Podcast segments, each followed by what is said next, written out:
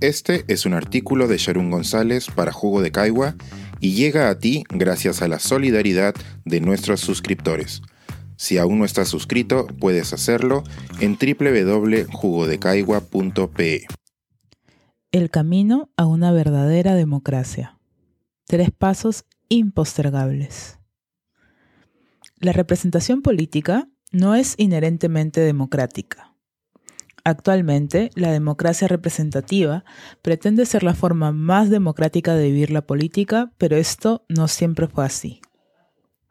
Como expliqué en la columna La paradoja de la representación democrática, las elecciones son un fenómeno reciente que nos da la ilusión de estar simultáneamente presentes y ausentes en la toma de decisiones.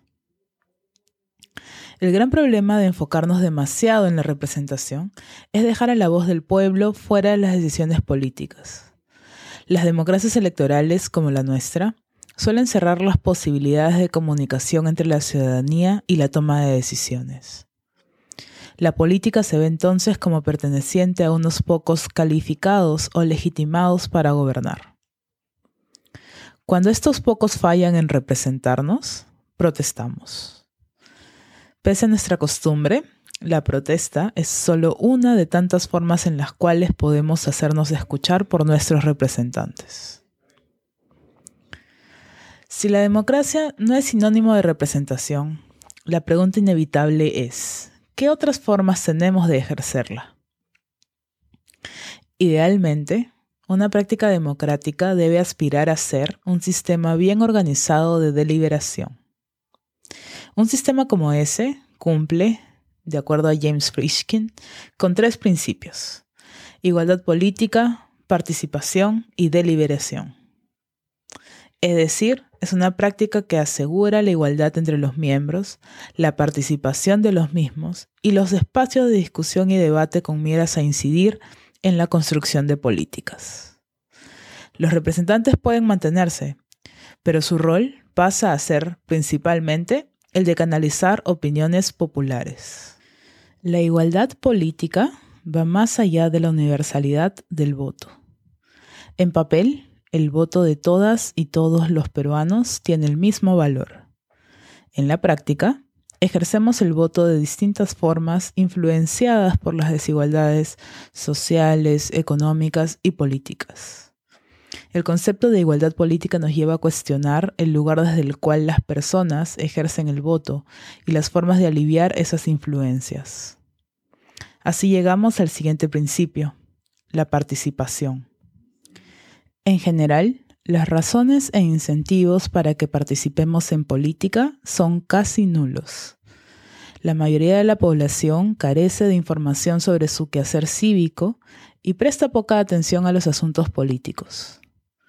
Por lo tanto, los espacios de toma de decisión continúan siendo ocupados por aquellos y aquellas que tienen intereses particulares o personales en el poder. Una reforma que pretenda hacer el gobierno más democrático debe incentivar y educar a la ciudadanía en los temas que realmente posibilitan su participación. Este momento en el país es perfecto para entender cómo la carencia de información media nuestra democracia.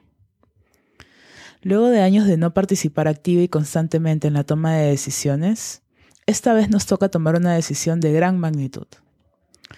No tenemos costumbre de escuchar múltiples perspectivas sobre ningún tema, porque la discusión habitual no tiene fines prácticos. Cuando se habla en los medios, en las reuniones familiares o con amigos, estas conversaciones no son sistemáticas ni se traducen en acciones políticas concretas. Hoy pretendemos tener un debate público sobre el modelo económico sin estar seguros de qué significa tal cosa.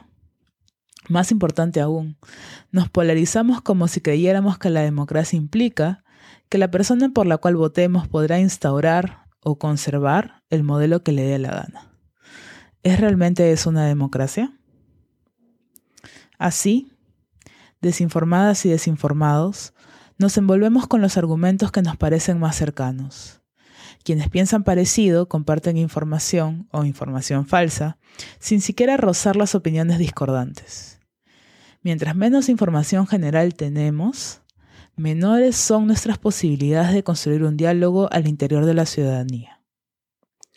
Finalmente, ambos polos incomunicados de opinión pública son fácilmente manipulables por aquellos que quieren conquistar las elecciones. Por eso, la deliberación es precisamente el tercer principio de una práctica democrática propuesto por Fishkin. Una democracia deliberativa necesita más que conversaciones informales entre personas o hilos en Twitter.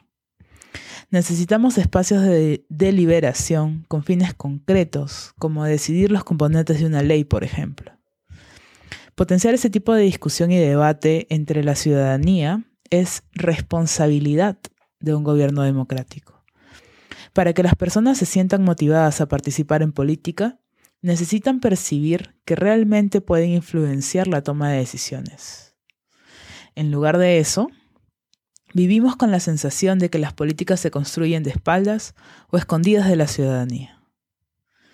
El gobierno más democrático es más transparente.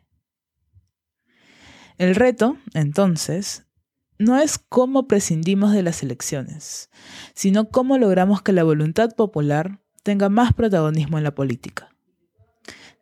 Cabe, por lo tanto, preguntarnos si el pueblo tiene capacidad de gobernarse a sí mismo. La buena noticia es que las capacidades pueden ser desarrolladas. Este es un artículo de Sharon González para Jugo de Caigua y llega a ti gracias a la solidaridad de nuestros suscriptores. Si aún no estás suscrito, puedes hacerlo en www.jugodecaigua.pe.